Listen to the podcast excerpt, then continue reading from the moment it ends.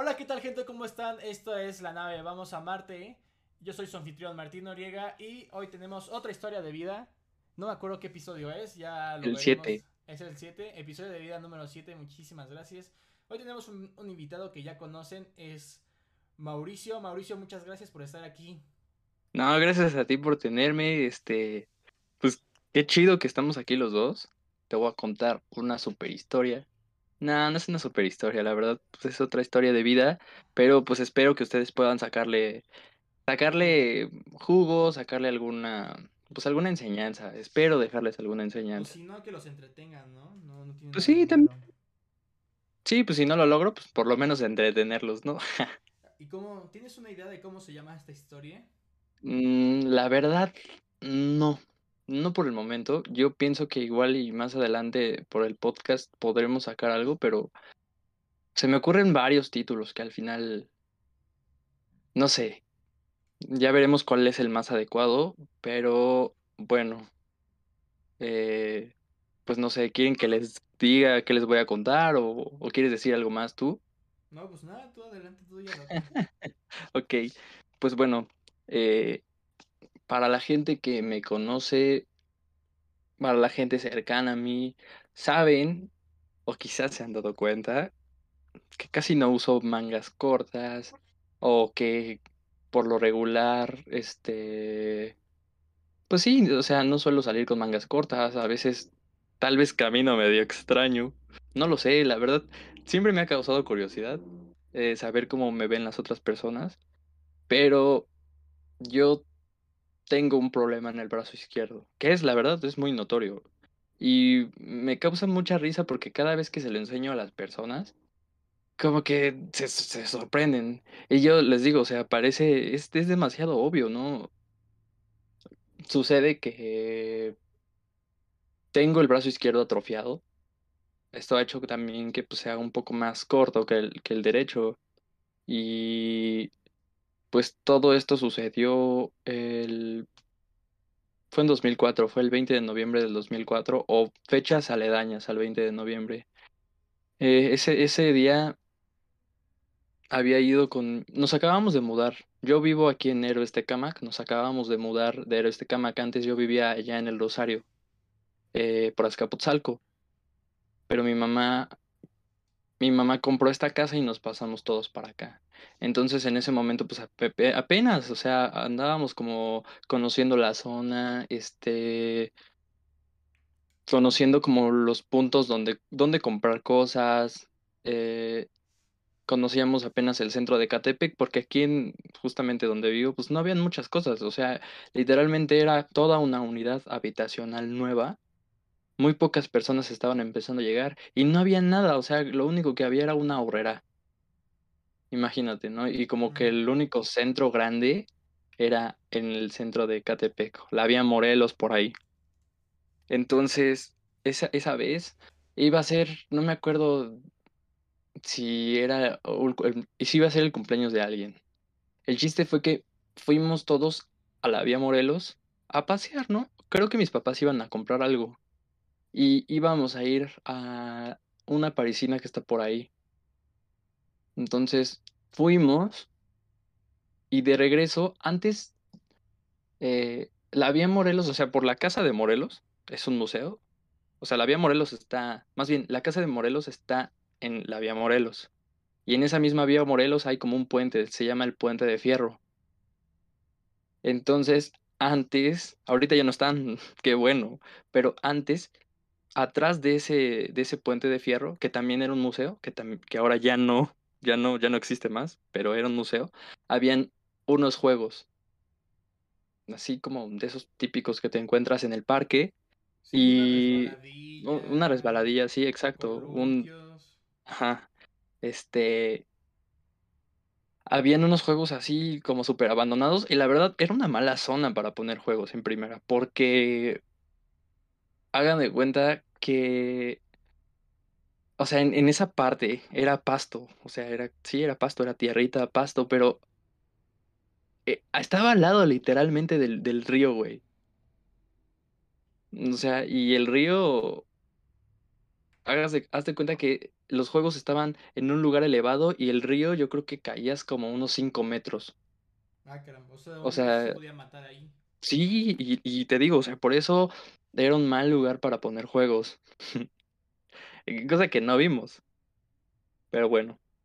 Eh, el chiste fue que estaba con mi hermana, estábamos en la resbaladilla los dos. Ella tenía, yo tenía cuatro años en ese momento, mi hermano tenía tres años. Este, y nos estábamos subiendo a la resbaladilla. Mis papás pues, se habían tomado el tiempo, ¿no? Estábamos muy chiquitos, yo creo que ha de ser como difícil lidiar con niños chiquitos. Este, pues regresando de la parisina dijeron, bueno, vamos a pasar a los juegos, vamos a tratar de complacerlos. O sea, pues que se diviertan los chavos, ¿no? Sí, aparte siendo niño tienes mucha energía, entonces yo creo que un padre sabe que tienen que sacar esa energía, ¿no? Los niños. Sí, y pues, o sea, mm, no había ninguna mala intención, pues no, no te esperas nada, ¿no? Sí, Entonces, normal. es un día normal, sí, cualquier día normal. Entonces, mi hermana y yo nos estábamos subiendo esta resbaladilla y yo tenía la maña, como de- en lugar de subirme por las escaleras de la resbaladilla, era una resbaladilla alta, yo me subía por la rampa. Entonces, haz de cuenta que, y, y fíjate que la resbaladilla era de los juegos que estaban más pegados al borde. entre pues este lugar, en este pastito donde estaba este patiecito y el río.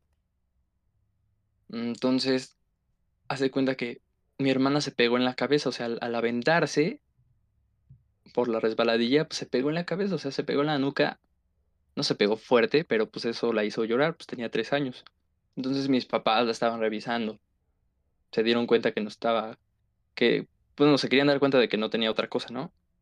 Entonces, pues yo Pues en lo que le estaban sobando, pues yo me empecé a subir por el lado de la rampa y no sé qué pasó. Simplemente lo único que recuerdo que fue que me fui del lado derecho. Haz de cuenta que me fui del lado derecho y es que, o sea, desde mi punto de vista, o sea, yo enfrente de la resbaladilla, subiéndome por la por la rampa, me fui del lado derecho y al lado derecho, te digo, estaba el borde y estaba el río. Entonces me fui del lado derecho así y yo creo que en el aire giré y no me caí al río, pero sí quedé muy en el borde y me, o sea, caí, todo mi peso cayó sobre mi brazo izquierdo y pues me lo rompí. Yo, la verdad, no me acuerdo del dolor, güey. O sea, no, no puedo recordar este, el dolor. Yo solamente recuerdo que lloraba, lloraba, lloraba y mis papás pues sí se sacaron mucho de onda. Este, me acuerdo mucho que no teníamos teníamos seguro, por parte de mi papá teníamos seguro, pero no traíamos como nuestra credencial del seguro para que nos atendieran. Entonces, pues mis papás, la verdad, reaccionaron muy rápido y mi papá y mi hermana se fueron rápido a la casa a conseguir este la credencial para el seguro. Y en lo mientras mi mamá se quedó conmigo, pues llamando a una ambulancia. Y fue todo muy rápido, ¿eh? O sea, creo que mi papá hasta se fue en taxi hasta la casa, regresó, mi mamá pidió un taxi y este pidió un taxi a un hospital. Es que creo que ese hospital está está igual ahí en Ecatepec. Bueno, pedimos el taxi y yo me acuerdo que me cargaron, mi mamá me cargó en el pa- para subirme al taxi en lo que llegaba mi papá y yo me acuerdo cómo veía mi brazo, güey, o sea, lo veía curveado y no lo podía mover. Y tengo, o sea, tengo muy claro esa, esa sensación de que me están cargando y yo viendo mi brazo, viendo que no lo podía mover, y eso era lo que me desesperaba. Y eso me hacía llorar, porque no me dolía, pero cómo me desesperaba que no lo pudiera mover, güey. O sea, es, no sé, o sea, estás dentro de tu propio cuerpo y ya no tienes control. Entonces me llevaron al hospital, allí estuve con mi mamá y llegó mi papá. Y me iban a llevar a otro hospital. Entonces, no me acuerdo si ahí me ingresaron, pero el chiste fue que me llevaron en una ambulancia, ahora sí, al, mero, mero hospital. Pero te digo que no recuerdo dónde está porque, bueno, eso ya es otra parte. Me llevaron a ese hospital. eh, me acuerdo también, yo tenía, en ese momento, tenía como una camiseta polo eh, de rayas. Pues, haz de cuenta que como tenía el brazo roto, me acostaron como en esa cama. Es como una cama de metal. Me acostaron ahí y me cortaron mi playera, güey, con unas tijerotas, güey. Yo así como que sí me preocupé por mi, mi, mi playera. Dije, no. Y me dijeron, no, es que te la tenemos que cortar. Y dije, bueno, ya está bien. Entonces me la cortaron, güey. Me estaban revisando, güey. Y lo único que me hicieron fue ponerme un yeso, güey. O sea, imagínate, no me operaron ni nada, solamente me pusieron un yeso. Y me lo pusieron así porque al ser días festivo, o sea, era, te digo, era 20 de noviembre o días aledaños, pero ya ves que a veces dan los puentes. Entonces te los dan, los dan como días festivos, ¿no? Es, y ese día, pues, no era la excepción. Entonces no había médicos, no había doctores, güey, no había cirujanos, güey.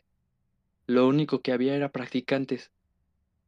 Y como no había nadie que me pudiera operar, los, los, los hijos de puta, güey, me pusieron un yeso, güey, y me mandaron a mi casa. Es como, ah, pues sí, regresa como en una semana, güey, ya te operamos. Juega. Y me fui. Y pasa una semana, yo la verdad no me acuerdo de esa semana, yo nada más me acuerdo de mí con el yeso. Mi mamá, pues, como que sí se aliviaron mis jefes, ¿no? O sea, eh, Pues es que dijeron, solo se pusieron un yeso y como y ya va, ¿no? ajá, Dice, ah, pues no fue la gran cosa. ¿no? Ajá. Sí. Y ya regresé, este, a que me operaran. Sí, me operaron. Y me volvieron a poner otro yeso. Y así estuve, no sé cuánto tiempo estuve, la verdad, te digo, estaba muy chiquito. Pero sí estuve, yo creo como un mes, dos meses tal vez. Y güey, me acuerdo que... Ah, bueno, y ahora sí ya íbamos al hospital donde te digo que ya era el bueno. Ese hospital estaba en satélite, era un ICEMIN. Estaba en satélite. Creo que todavía está. Este, ahí me operaron, güey. Me operaron la primera vez. El pedo es que esos güeyes, la verdad también fue como un- un- en parte negligencia, güey. Porque haz de cuenta que yo me, me rompí el brazo en tres partes. Y solamente esos güeyes se habían dado cuenta de dos y operaron dos. No Y operaron luego, tres. no, no operaron tres. Entonces me pusieron el yeso y pues obviamente, pues era un niño, güey. Los niños se curan rápido, eh, sané rápido. Y este, pues ahora sí que ni modo, güey. También, o sea, te digo, me operaron, me pusieron el yeso y me dijeron, no, pues regresa en tanto tiempo. Pues regresé en ese tiempo en el que me dijeron para que me quitaran el yeso y pues para que ya solamente como que tuviera el brazo vendado y pues esperara que se curara, ¿no? Porque de que ya había soldado, pues ya. Güey, me acuerdo de ese día, cómo me, me estaban quitando el yeso. Al momento de sacar mi brazo del yeso, estaba, estaba quemado, güey. Estaba quemado. Pero como que estaba quemado.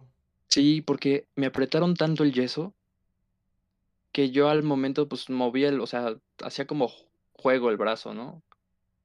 Y el yeso estaba muy pegado a, pues sí, a mi brazo. Eh, pues me quemé, o sea, de tanta fricción me quemé. Y neta, o sea, me sacaron el brazo en carne viva, güey.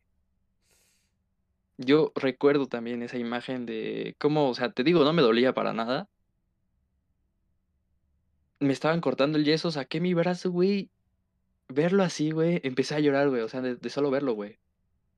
Y mis papás se sacaron de onda y pues no sé qué explicación dieron los médicos, pero como que ya no se hizo la gran cosa. Y yo me acuerdo, no, yo, yo decía, es que, ah, es que mira, o sea, mi brazo de bruja, ¿no? Yo decía, o sea, como en tono, pues, de niño, güey, o sea, pues tal vez no estaba entendiendo toda la, la, pues sí, todo el peso que traía eso, ¿no? Eh, yo creo que, pues, ya, si hubiera tenido esta edad, se hubiera dicho, oigan, ¿qué onda? ¿Qué pasó? ¿No? O sea, ¿por qué se ve así? Necesito una explicación y necesito que alguien responda. Y bueno, pues ya nada, me pusieron unos clavos y me mandaron para mi casa, ¿no? ya me curé, pero obviamente eso hizo que pues mi brazo, este, perdiera, la verdad sí perdí sensibilidad. Eh, se me, se me empezó a atrofiar desde ese momento. Y, pues, o sea, también le quedaron marcas. O sea, para la gente que me ha visto, sabe que ese brazo tiene un montón de cicatrices, tiene un montón de cicatrices tanto de operaciones como de quemaduras. Y esas quemaduras son por eso. Entonces, pasó el tiempo y se dieron cuenta que, o sea, mi brazo se empezó a atrofiar, güey. La mano la tenía engarrotada. Como si estuviera haciendo huevos constantemente a la banda, güey. Así. Este, te digo, estaba perdiendo la sensibilidad, no tenía sensibilidad en los dedos. Y esto me acuerdo porque me había cortado en el dedo, por la punta del dedo índice, del, de la mano izquierda, obvio. Me corté, güey, y no me di cuenta, güey. Y se me hizo como un, un hoyo en la punta del dedo. Antes de la uña, por ahí. Y no me dolía. Y mi mamá sí decía, a ver, a ver, préstame. Entonces me acuerdo que me agarraba el, el dedo y me, me picaba con una aguja en la herida, güey. Y no sentía, güey. No manches. No sentía. Y pues mi- ahí sí fue en el momento, o sea, y aparte como la mano se me empezaba a engarrotar, pues sí se dio cuenta que había algo mal. Entonces fuimos otra vez al doctor, a ese hospital. ¿Y sabes qué le dijeron? Le dijeron, no, señora, ese brazo, ya, ya fue. Se lo vamos a tener que amputar. Así de huevos, güey. Qué hijo de su pinche madre. O sea, se lo vamos a tener que amputar, este, ni modo, pues ya.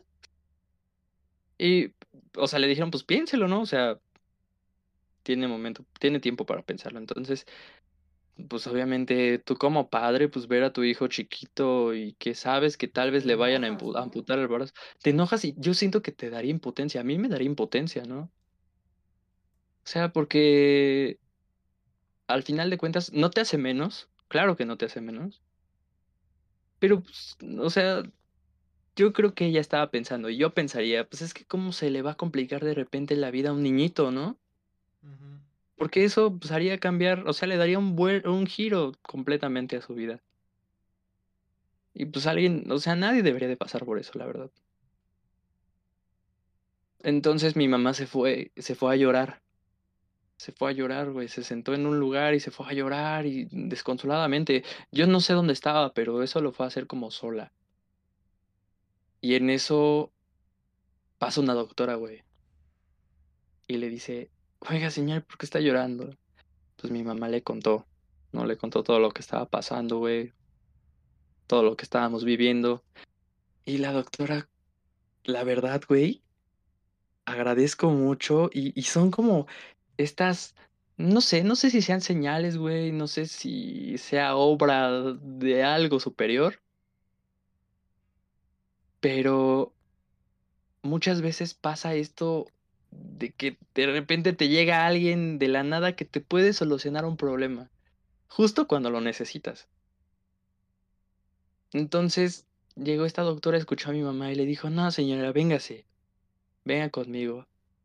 Entonces, hace cuenta que este hospital, el ICEMIM de, de, de satélite, tenía, tiene convenio, o bueno, no sé si tiene, ya hace mucho tiempo que no voy, pero en ese momento tenía convenio con este hospital que se llamaba CNR, que era Centro Nacional de Rehabilitación.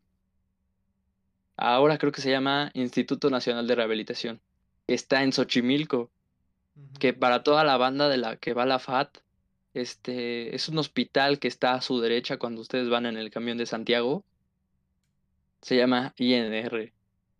Entonces, e- el, el ICEMIM tenía convenio con el, con el INR, pero pues obviamente no muchas personas sabían y no muchas personas tenían acceso.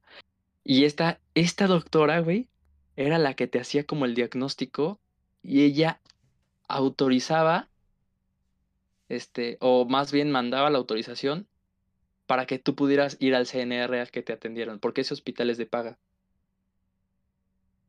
Y este, pues obviamente las consultas cuestan mucho, las operaciones cuestan mucho y pues no todos pueden pagarlo, güey. O sea, yo siento que no podía, no, no hubiéramos podido pagarlo. Tantas cosas que me hicieron, ¿no? Entonces me mandaron para allá y, güey, ahí me salvaron el brazo, te lo juro. Porque me operaron, porque me mandaban a rehabilitación. Era un trato totalmente diferente. Este... Me operaron ocho veces. O sea, hasta la fecha me han operado ocho veces del brazo. Desde ese momento, desde que me caí hasta... Bueno, no ahora, porque ya creo la más reciente que me hicieron fue en como 2009. O sea, ya llevo tiempo sin nada, ¿no? Oye, una pregunta. Me dijiste que se había roto en tres partes tu brazo. ¿Cómo solucionaron el hecho de... Me dijiste que se rompió en tres y arreglaron dos. Ahí les falló las matemáticas, ¿no? Sí, pues no se dieron cuenta. parte ahí se me faltó el dato. No, pues la tercera parte, ahora sí que, pues ya ni modo, güey. Lo que pasa es que soldó. ¿Soldó sola o cómo? Sí, soldó, y para los que, repito, o sea, los, los que me conocen, pues saben que se ve raro, güey, o sea, y no es por ser mala onda ni nada, o sea, yo digo las cosas como tal. El codo es la parte, este, donde se ve raro, ¿no? Porque haz de cuenta que soldó la parte, pero en lugar de meter el hueso del codo, pues lo dejaron así. Y entonces, si ustedes pueden apreciar mi codo, eh, ahora que me vean en persona las personas que me conocen, eh, eh, pues ustedes lo van a ver por ustedes mismos, ¿no? Pueden, pueden comprobarlo. Quedó raro. No parece un codo, no sé qué parezca. No, pues así se quedó. Entonces, eh, obviamente también como que estuvimos por este, a mis papás les gusta mucho como este lado de la medicina experimental y de la metafísica, entonces también íbamos con brujas, íbamos con curas, sanadores. Eh, me acuerdo mucho que mi mamá tiene este, familia en Celaya. Esto pasó como por 2006. Entonces, eh, te digo, pues yo, o sea, mi brazo ya estaba salvado. Ya no era un brazo normal, pero era funcional. Eh, ¿Tenías dos brazos? Sí, tenía dos brazos. Ajá. Sí, porque te lo quisieron cortar, tenía preferiblemente tener dos a tener solamente uno, ¿no? Sí, sí. Pero obviamente el este daño que sufrió tu brazo izquierdo ya, pues... No, ese ya era permanente, güey. es permanente, güey. sí, es permanente y ya no era lo mismo. Entonces me acuerdo mucho, güey, que uh, Celaya pues se caracteriza mucho por tener como historias de brujas y tener hasta sus propias brujas, ¿no? O sea, de repente yo me acuerdo que cuando estaba allá la gente decía, ah, mira, es que de ese lado, la otra vez, ahí por ese cerro, se, vio, se veían unas, unas este, esferas de fuego, ¿no?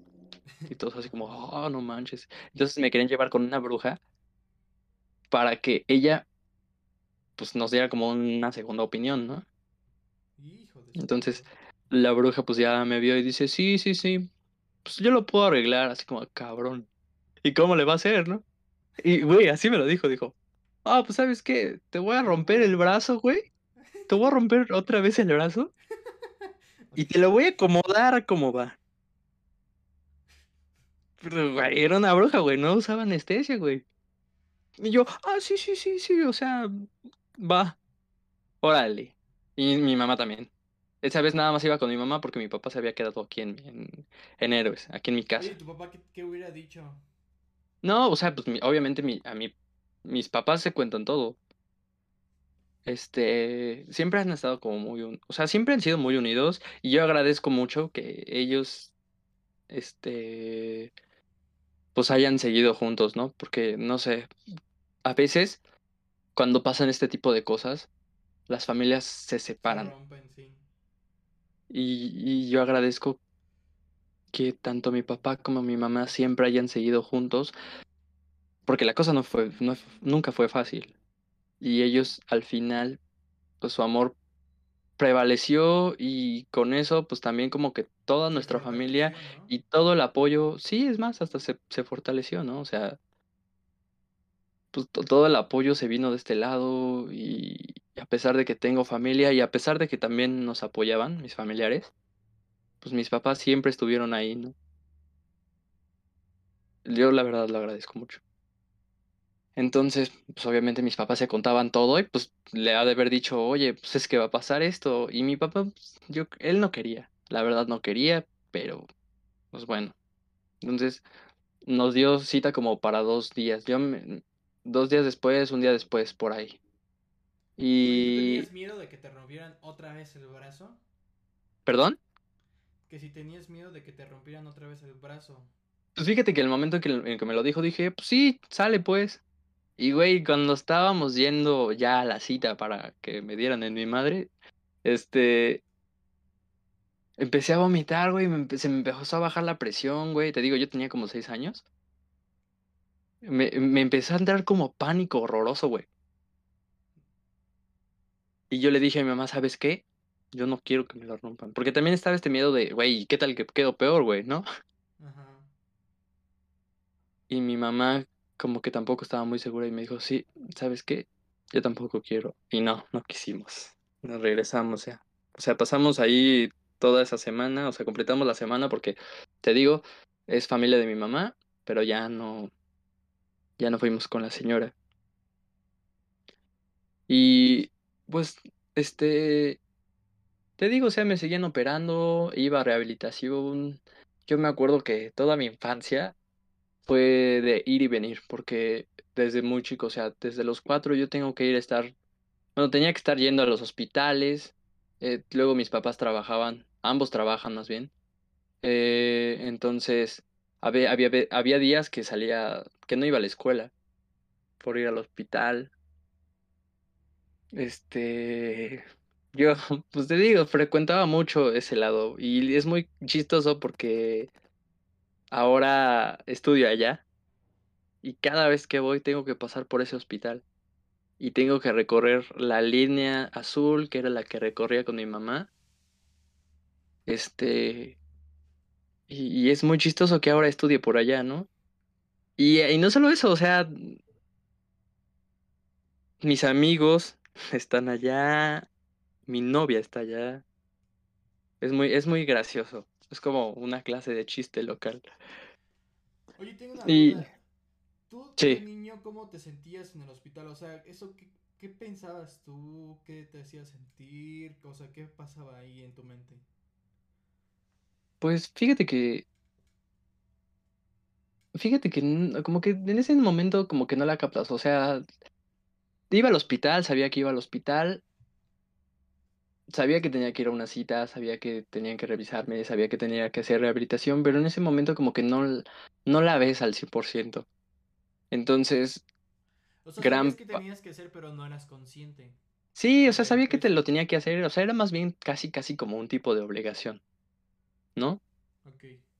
Y, y, y siento que tal vez, de alguna manera, pues eso estuvo bien, porque no sé cómo lo vivió mi mamá, supongo que sí se estaba presionando, pero pues no me hubiera gustado presionarme tanto, ¿no? Entonces mi mamá siempre trataba como de hacerlo, eh, eh, pues hacerlo digerible para un niñito, ¿no? O sea, no sé, después, por ejemplo, me acuerdo que después de cada cita, ese hospital pues era grande, era nice, es, es fresón, güey. Y tenía, tenía cafeterías, tenía un montón de cosas. Tenía juegos también, en las salas de espera había juegos de esos como de Fisher Price. Órale. Entonces, en lo que esperaba, pues yo conocía a otros niños, este, y jugaba con ellos y, y había, así- o sea, había casos cabrones, güey, ¿no? Este, y, y como que mis papás siempre trataron, caso fuerte, así por pues había, habían chavos, güey, que estaban atrofiados de la cadera, de la espina dorsal, entonces no podían caminar, güey, o si O caminaban, difícil caminar, ¿no? sí, se les complicaba mucho caminar, güey, había gente que nacía sin brazos, güey.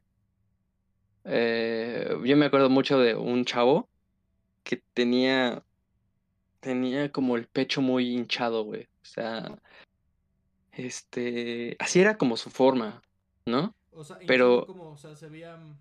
mm, es que se cuenta que su- sus costillas sobresalían demasiado. Ok. Me acuerdo mucho de Sí ese. era una malformación, ¿no? Sí, o sea, y la verdad, yo, yo, o sea, estaba consciente de que tal vez yo, o sea, sí tenía este problema, pero como que de alguna manera, y mis papás también siempre me lo plantearon de esa manera, ¿no? O sea, ¿estás mal? Sí, pero tienes que agradecer que estás completo y que te puedes mover y que puedes hacer varias cosas porque hay otras personas que no pueden hacer lo que tú. Sí, ni caminar, ¿no? Y, podrás renegar, güey, podrás... Yo renegaba mucho, ¿no? Había veces en los que decía, pues sí, me preguntaba por qué, ¿no? Este... Y pues mis papás me decían, no, o sea, mira, o sea, estás mal, pero no puedes decir eso porque te estás, te puedes mover. Y hay mucha gente en otra posición, tal vez peor, que quisiera tener lo que tú tienes. Y me lo planteaban de esa manera. Y yo... ¿Cómo pensabas así con eso? O sea, con la reflexión. Pues, pues imagínate, o sea, yo veía a los niños, a otros niñitos, porque cuando jugaba ahí en esos juegos, pues conocía a otros niños, güey. Y yo los veía, güey, y había unos que sí estaban peor que yo. Y, y pues eso, o sea, le daba la, la razón a mis papás.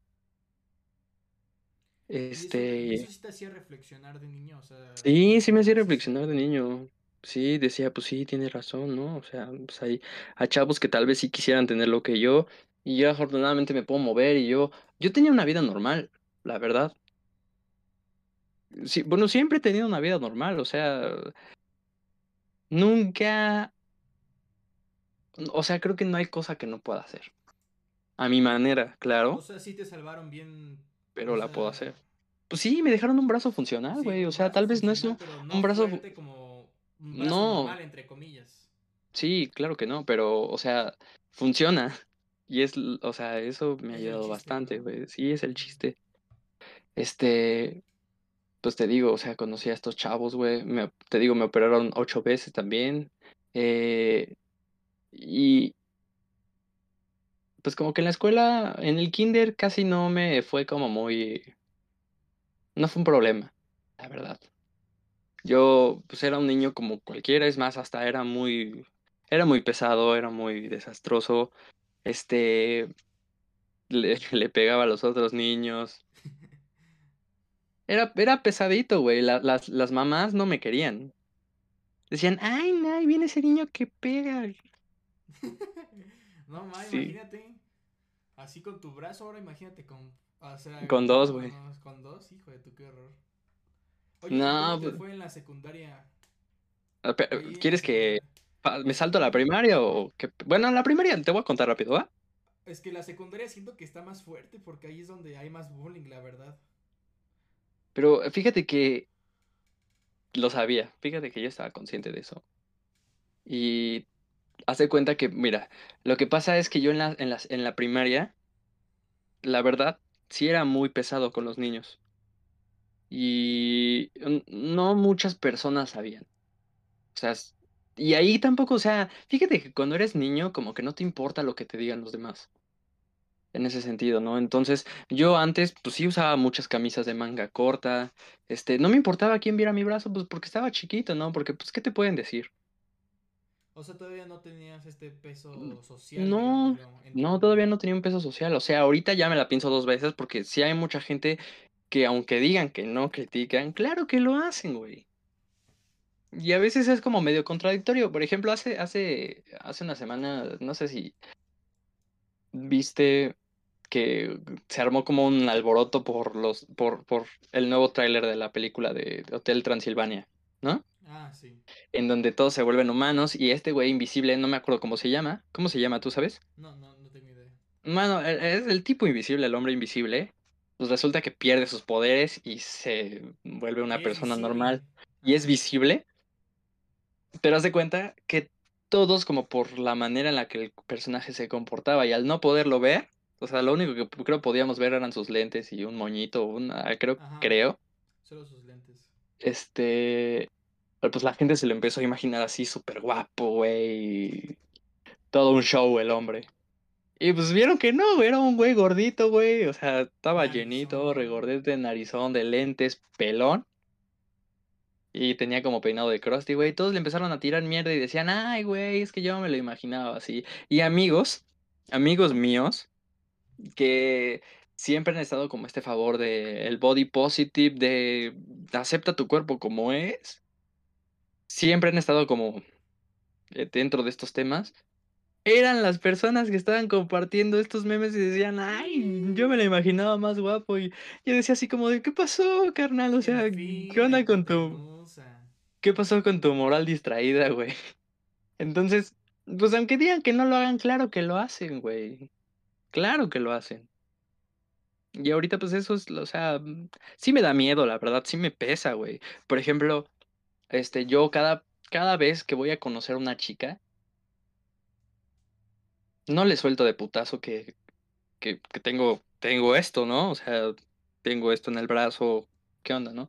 Porque todavía existe ese miedo de que me vayan a mandar, o sea, me vayan a rechazar simplemente por ser como soy. Entonces, eh, yo, o sea, la que aplico es este, te conozco, te empiezo a conocer, como que veo que sí estás empezando a caer y una vez que ya hay como cierta confianza, te lo digo. Y te lo digo. Y afortunadamente nunca me ha pasado. Este, siempre han.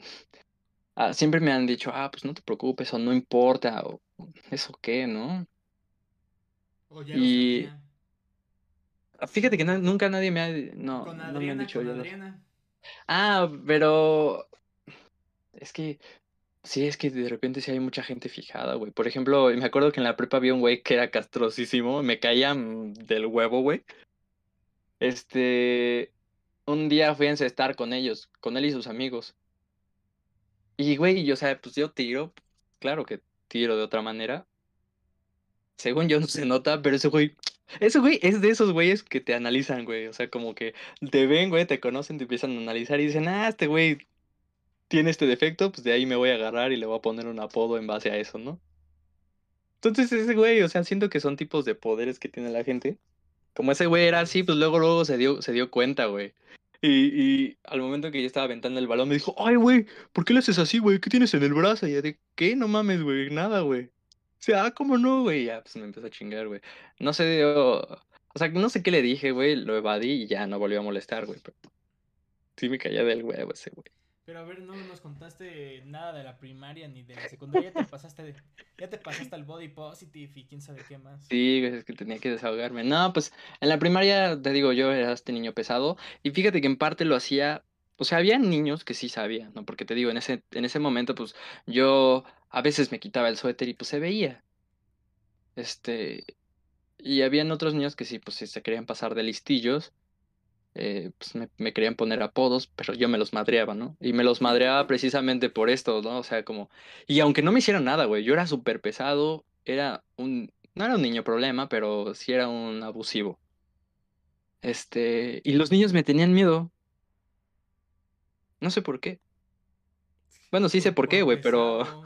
sí, pero, o sea, me refiero que yo sabía, güey, que en cualquier momento si un güey se me ponía al tiro, güey, pues tal vez me iba a dar mi madre, ¿no? Porque había niños mucho más grandes que yo, habían este, más corpulentos que yo, más fuertes que yo, y me tenían miedo aún así. Hasta me acuerdo que había un chavo, güey, al que le mandaban como cosas chidas de comer, güey. Y entre esas cosas, pues le mandaban Danop. Y yo le decía, güey, güey, yo soy tu guardaespaldas, güey, yo te protejo. Había otro niño, güey, un niño que era muy grande muy grande, este, todos le tenían miedo, ¿no? Yo no, porque pues yo le pegaba en los huevos y se, se, o sea, como que se calmaba y eso le daba miedo, güey. Entonces le decía, güey, ¿ves a este güey, güey? Yo sé que te molesta, güey. Güey, págame con tu no, güey, yo te protejo, güey. Págame con tu Güey, y sí lo hacía, entonces, hasta que, pues ese güey le dijo a su mamá, su mamá le dijo a la mía, ya no volvió a pasar eso jamás, güey, pero pasaban este, este, este tipo de cosas, ¿no? Y, y, yo me aprovechaba de eso. O sea, era mejor que me tuvieran miedo a que supieran mi debilidad, güey, y me empezaran a chingar con eso. ¿No? Que por eso lo hacía. Y obviamente, pues nadie me quería, güey. Yo me quedé sin amigos en la primaria. Este. Y bueno, pues se terminó, ¿no? se terminó afortunadamente como que nunca pasó a mayores y luego entré a la secundaria y en la secundaria yo me propuse, dije, ¿sabes qué? O sea, pues sí, en ese momento, o sea, porque tampoco me iba mal respecto a calificaciones en la primaria, no me iba mal, siempre fue como un niño de 8, normal, promedio, ¿no? Dije, mira, ya tienes una historia en la, en la primaria, vamos a crear una nueva historia, un nuevo Mauricio en la secundaria, en donde hay personas que no te conocen. Puedes hacerlo de nuevo. Entonces, eh, me volví todo lo contrario. Ahora ya era un niño súper matado, güey. Empecé a usar lentes, que era lo cagado, güey. Este. Me iba muy bien, la verdad. Fui el primer lugar de mi generación al final de toda la secundaria, sí. Y sí, obviamente, pues ahí fue cuando ya me topé con el mundo real, porque si yo era el chingón en mi escuela, pues aquí en este nuevo lugar, en nuestra nueva escuela, pues ya había otros chingoncitos de otras escuelas, todos reunidos en un mismo lugar. Entonces yo me acuerdo que mi primer año fue bueno, ¿no? Porque, te digo, o sea, yo tenía mi grupito de también niños matados y todos trabajábamos en equipo, conocí nuevos amigos y nos empezamos a llevar bastante bien. Pero todo cambió en el segundo año porque se cuenta que se dieron cuenta los profesores y los orientadores y el director, güey, que mi grupo era de los más productivos de, de mi generación. Y los separaron, ¿no? No. Entonces. Haz de cuenta que nos empezaron a aventar a toda la escoria. Nada, todos los chavos. Éramos niños nos empezaron a aventar a, otros chavos, güey, que pues nomás no daban una. Aquí a nos, los empezaron a repartir. Porque hace ah, cuenta que como que en ese, en ese momento, sí. O sea, como que se empezó a juntar también otra bolita, pues, de niños, de niños mala onda, güey. el contrapeso, ¿no? El contrapeso, güey, en otros grupos, güey. Entonces a esos grupos los disolvieron y los empezaron a aventar en otros lados. Y, ah, bueno, distribuir en otros lados, güey. Entonces, pues, ay, eh, güey, había un güey, o sea. Yo me acuerdo, güey, o sea, te digo, me sentía chingoncito, ¿no? Eh, entonces, una vez, me acuerdo que estábamos, estábamos esperando un profesor y todos estaban haciendo un pinche desmadre. Y en eso ese güey empezó a gritar, ¿no? Y yo le grité desde mi banca, cállate. Así como, cállate, güey. Entonces que se para, güey. se para, güey, y se va, o sea, yo, me quedé sentado, güey, no supe qué hacer, güey. Se paró, güey, me puso como el brazo en el cuello, así como apoyándose contra mí. Ok, ¿tú estabas en el fondo? O, sea, ¿tu silla dónde estaba ubicada en el salón? Estaba ubicada casi al fondo, del lado derecho. Al fondo, o sea, estabas del lado la Pared. Casi contra la pared, sí. Ok. Entonces llegó, se apoyó sobre mí y me dijo, me amenazó, güey, no me acuerdo qué me dijo, güey, pero la verdad, o sea, ahí sí fue cuando sentí que el mundo estaba cambiando, ah, las cosas eran diferentes y yo ya no estaba más en la secundaria, en la primaria. Porque, o sea, ahí fue cuando me di cuenta que pues este era otro nuevo pedo y ya no me tenían miedo, güey, entonces me tenían que super cuidar, ¿no? Porque, pues obviamente, pues este güey se la empezó a agarrar contra mí. Además, que por el hecho de que sacabas 10, pues te ponían apodos como de niño, de niño listo, no sé cómo llamarlos, güey, pero pues, eh, no era, no eran gratos, la verdad. Entonces, pues ya tenía también un apodo, güey. Entonces, por esto, güey, yo también procuré, pues que nadie supiera, ¿no? Nadie se enteró. Nadie se enteró. O sea, los únicos que sabían eran los profesores. ¿Y eso por qué? O sea, solo porque se dieron cuenta. No, fíjate que yo antes como que tenía esta presión de, como sabía que iba a hacer educación física, los únicos que sabían eran el orientador y el profesor de educación física en turno. Este, y yo cuando entré a primero, un día fui a hablar con el orientador y le dije, oiga, es que pues, con respecto a la educación física, pues yo tengo esto, pero no se preocupe, pues yo puedo hacer todo bien, a mi manera, pero lo puedo hacer bien. Y no sé por qué lo hice, o sea, en realidad, pues te digo, nunca tuve problema, nunca tuve mayor problema para realizar ejercicios o hacer cualquier otra actividad, ni siquiera jugar, ¿no? Pero como que tenía este miedo, ¿no? De que un profesor se diera cuenta que no estaba haciendo las cosas bien y entonces me empezara a exhibir y todo el mundo se enterase. Yo digo que hiciste bien. Pues sí. No, yo sí. digo que hiciste bien. Entonces, ¿qué pasó? Este, pues te digo, nadie se dio cuenta, o sea, los únicos que sabían eran mis amigos cercanos. de ese momento. Este, pues ya, o sea, como que el segundo sí fue en el lugar donde sí, la verdad, como que sí me choqué porque me di cuenta que, me di cuenta cómo eran las cosas en realidad, ¿no? Y el mundo real y que muy posiblemente no iba a ser el primer pendejo que me iba a encontrar así, güey. Y no sé si llamarlo alguna especie de karma, ¿no? Porque tal vez yo fui así con alguien en la, en la, en la, en la primaria, ¿no? Y eso también como que me hizo de alguna manera como entender este lado, ¿no? O sea, como el lado de los débiles. Es, pues sí, o sea, no es bonito que alguien te esté chingando, este, sobre todo por cómo te ves, ¿no?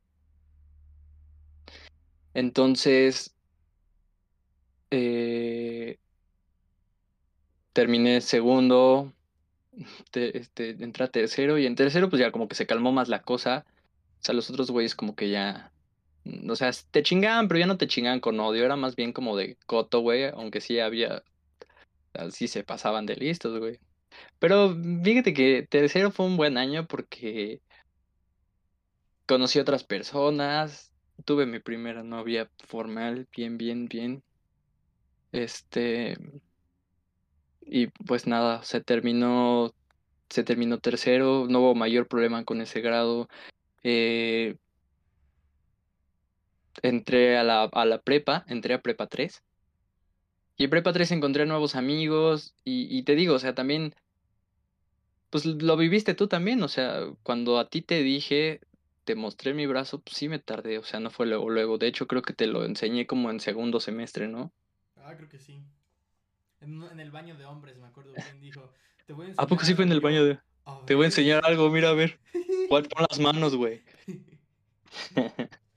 No, y este, o sea, con esos, con esos chavos, o sea, sí también me tardé, güey. Había uno, uno que era pues, mi mejor amigo de ese momento. A ese güey se lo enseñé. Ah, y ese güey no se le iba a enseñar, ¿sabes?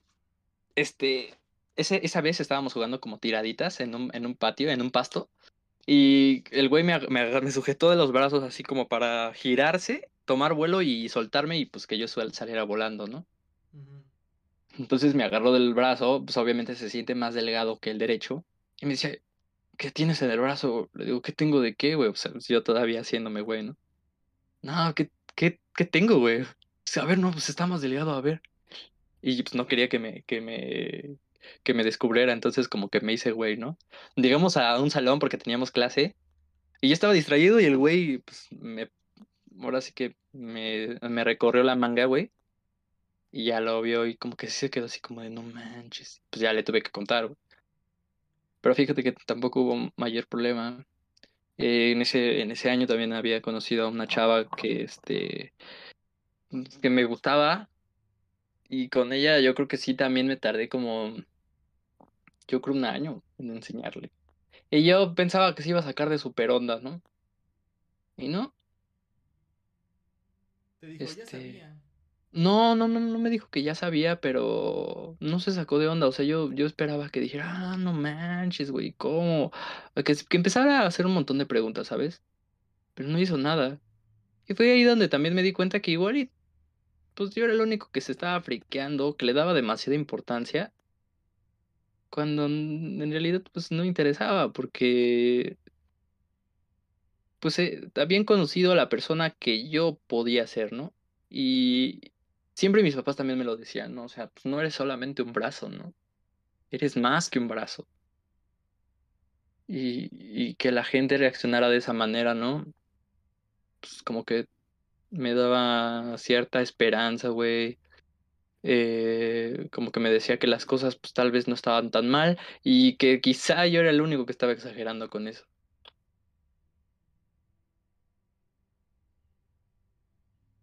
te digo, conocí muchas personas ahí y a, algunos les dije, y me acuerdo una vez se lo dije a otra chica. La verdad, eso, hasta la fecha yo sigo sintiendo que fue medio forzado. No, yo creo que sí me lo dijo de corazón, pero me, me dijo, le enseñé mi brazo, ¿no? Y me dijo, ah, qué bien, no sé, cómo de y le digo, ¿y qué? No te lo quería enseñar, pues porque pues, se ve raro, ¿no? Algo así le dije. Y me dijo, no, no te preocupes, ese brazo es mi favorito, así decía, güey. Ah. Y yo, así como de, ah, no, mames, no, no es cierto. No, o sea, aunque la cosa sonaba súper cliché y sonaría algo que le dirías a alguien, o sea, como que, no sé, nunca supe si fue verdad o solamente lo dijo para sentirme bien. Suena Pero como bueno. algo que dirías en una película cliché. Sí, sí, exacto. Esperemos que haya ¿Qué? sido de corazón. Sí, que no le quita mérito, claro, ¿no? O sea, la intención es lo que cuenta. Pero no me, no, no, no sé, güey, no me gusta que me digan ese tipo de cosas, por- porque yo sé la verdad, güey, ¿sabes? Eh, pues te digo, en la, en la prepa no hubo mayor problema, o sea, creo que ya estábamos lo suficientemente grandes como para que empieces a chingar a alguien así. Además que yo siempre eh, procuraba usar sudaderas, este, antes usaba mucho sudaderas, así como de esas sudaderas tipo ochenteras, que son como muy bombachas de las mangas, como las de Rocky, güey. Las que usa Rocky para entrenar. Así, yo siempre usaba de esas, güey. Aunque eh, hubiera un calor de la chingada, yo. Y siempre me decían, güey, hace un chingo de calor, quítate esa madre. No, güey, no quiero, güey. Cállate, güey. No más. Eh, no. Entonces, eh, pues siempre usaba eso. eh, y pasé a la. Terminé la, la prepa sin mayor problema también. Y entré a la universidad. Y en la universidad, pues, sabes, es otra, es otra cosa, güey. Y me encantaba la FAT. Bueno, me encanta la FAT porque tiene como estos chavos que son, piensan, la verdad piensan muy diferente a otras, a otras personas. O sea, aquí como que, te digo, ¿no? O sea, aquí está como, acéptate como eres, no importa la preferencia sexual, no importa tu aspecto, güey, siempre va a haber un lugar para ti y nadie te puede criticar, ¿no? O sea, nadie tiene el derecho a criticarte. y me gustaba mucho. Entonces aquí pues que la verdad conocí personas maravillosas. Eh, fíjate que es la primera vez en la que me atrevo a contarle a todos mis amigos, a todos los, mis amigos, de lo que tengo, güey, este, les, les enseño también, güey, eh, estoy, me siento cómodo con ellos, o sea, es como otra cosa, o sea, porque siempre estoy, o sea, en mi casa no, no, no llevo mangas largas, o sea, imagínate. Aquí ya la gente me conoce, aquí ya me siento cómodo, me siento seguro, nadie me va a tu casa criticar. o en tu barrio. No, dentro de mi casa, en el barrio no, güey. Ok, nada os pregunto. Este, dentro de mi casa, pues me las quito y cuando estoy con ellos siento la misma seguridad, como si estuviera con mi familia. Entonces, también puedo estar sin mangas, este, no me importa que me vean. Eh, siento esta seguridad y la verdad agradezco mucho que todos ustedes la- lo hayan tomado de esa manera. Eh, me siento afortunado. También encontré, encontré a la mujer más maravillosa del mundo aquí, en ese lugar. Y ella me acepta tal y como soy y me quiere mucho. Y yo la verdad, pues también la quiero mucho y estoy muy agradecido por todas las cosas que he encontrado en la FAT. Y sé que, te digo, o sea, te lo decía hace rato, pues mm, tal vez todos te critican en secreto, güey. Eh, tal vez es natural como pensar de esa manera. Yo no lo sé. Pero yo sí pienso que deberíamos cuestionarnos si de verdad las cosas que se dicen, ¿no? O sea, por esto, por ejemplo, esto del body positive, de verdad las, las practicamos, güey, de verdad respetamos este tipo de cosas. O sea, ¿lo haces por creencia ¿Lo haces por Por creencia o porque alguien te lo está diciendo, este, o por... o porque estás siguiendo a alguien, ¿no? Sí. ¿Se lo estás pensando por ti mismo o solamente porque lo viste allá? Eh, Pero eso ya es una crítica diferente, pero bueno. Es una crítica te diferente. Te toca, te toca porque... Pues tú ya Sí, viste, ¿no? es que se cuenta que, Se o sea, les cayó el show a alguien. No sé quién Sí. es, pero tú viste. sí, se le cayó el show, se les cayeron el show. Entonces, bueno, o sea, como que esto también hace que yo todavía tenga ciertas inseguridades. Por ejemplo, yo cada vez que voy a la tienda, güey, tengo que ir a buscar algo para que me cubra, ¿no? O sea, un suéter, güey, una chamarrita, no sé. Mm, no, o sea, te digo, me cuesta todavía trabajo, siento cierta inseguridad y, y me da miedo, o sea, todavía me da miedo que alguien llegue y me diga, ah, no mames, ya viste esa madre, güey. Que te digo, nunca me ha pasado, pero pues no lo sé, güey, o sea, tal vez puede pasar, no, o no, no quiero ser alguien de los que, sí, el objeto de burla de alguien o de que alguien esté hablando de mí solamente por eso, ¿no? O sea, porque no solamente soy un brazo. Y pues es, es importante, es importante para mí que lo sepa, ¿no? Que lo sepa la gente. Entonces, eh, no sé, también por esta, esta, esta parte de saber qué es lo que es ser el débil, como que también me hizo cambiar mucho, porque también no te voy a, no te voy a negar que en la secundaria sí era pesado, güey. Y que al momento de entrar a la prepa, pues sí, o sea, volví a sentir como este, esta sensación de, de ser otra vez pesado con la banda, ¿no? O sea, como, porque tenía amigos que eran como, eran eso, eran pesados, eran abusivos, eran, eran todos unos hombres y yo estaba por convertirme en uno de esos, imagínate. Pero pues también sé que es estar de este lado y pues sé lo que se siente, ¿no?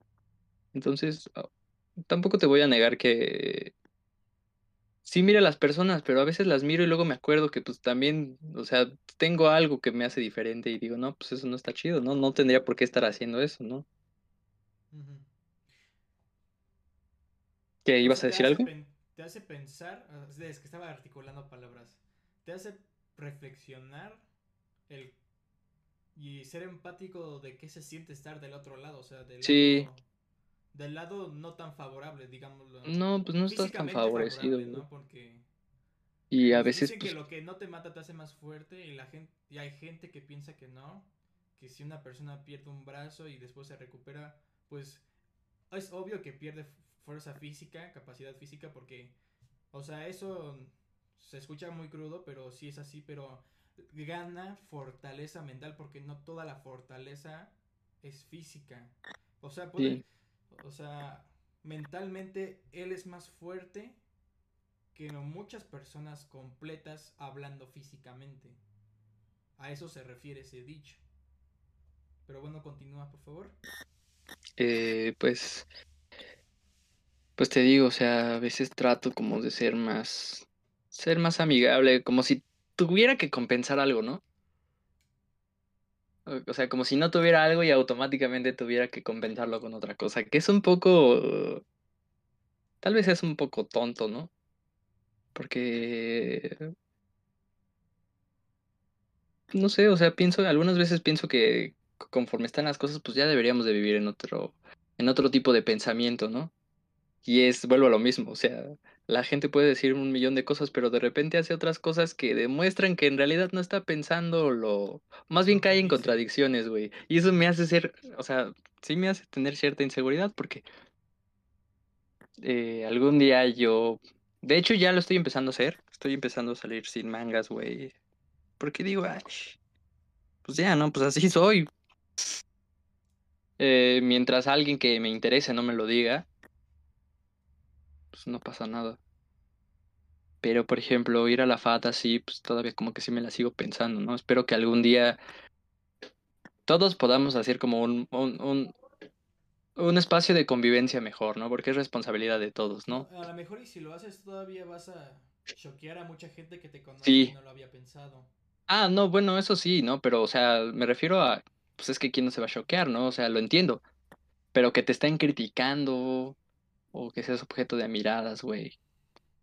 Eso es lo que sí me incomoda. Entonces, ojalá pudiéramos. Ojalá en el futuro, sí, ojalá, no, ojalá pudiéramos cambiarlo. O sea, eso, eso es algo que nos compete a todos. Este, y pues poco a poco, o sea, ahorita ya los, ahorita ya se está empezando a hacer. Yo lo veo, ¿no? Tal vez en algún momento empiece a tomar más fuerza, en algún momento en el futuro empiece a tomar más fuerza y alguien que se encuentre en mi situación o quizá en otra, güey, pues no sienta como estas eh, esta necesidad de, esconder su cuerpo, ¿no? Bueno, ya para acabar, algo que ustedes, eh, bueno, decir a las personas que nos están escuchando, reflexionar, no sé, desde tu vivencia, pues si estás pasando por esto, yo te digo que no solamente eres ese problema. No solamente eres un brazo, no solamente eres un ojo, güey. No solamente eres esa, esa cuestión, ¿no? Eres una persona increíble, eres una persona capaz de hacer todo lo que puedas. Quizá lo tengas que hacer a tu manera, quizá lo tengas que hacer a tu ritmo, pero no hay un tiempo definido en el que tú tengas que hacer las cosas. Tú ve a tu ritmo, ve a tu tiempo, detente si es necesario, pero no te detengas jamás. Y no abandones esos sueños y, pues no te sientas menos porque no lo eres. pues adelante. Sigue adelante. Pues muchísimas gracias por compartir tu historia. Ya la gente que ha estado escuchando nuestros podcasts sabe y te conoce, es parte de la tripulación de Vamos a Marte. Y bueno, gente, hasta aquí dejamos esta historia de vida, capítulo 7, habíamos dicho, ¿verdad? Claro que sí. capítulo 7. Para que sepan, gente, pueden encontrarnos en YouTube, Spotify, Facebook, Instagram y TikTok. Estamos como Vamos a Marte Official con doble F porque aquí somos internacionales. Somos, sí, obvio, somos gringos. Recuerden, yo, somos, yo soy su anfitrión Martín Noriega. A mí me pueden encontrar en Instagram como arroba mnoriega276.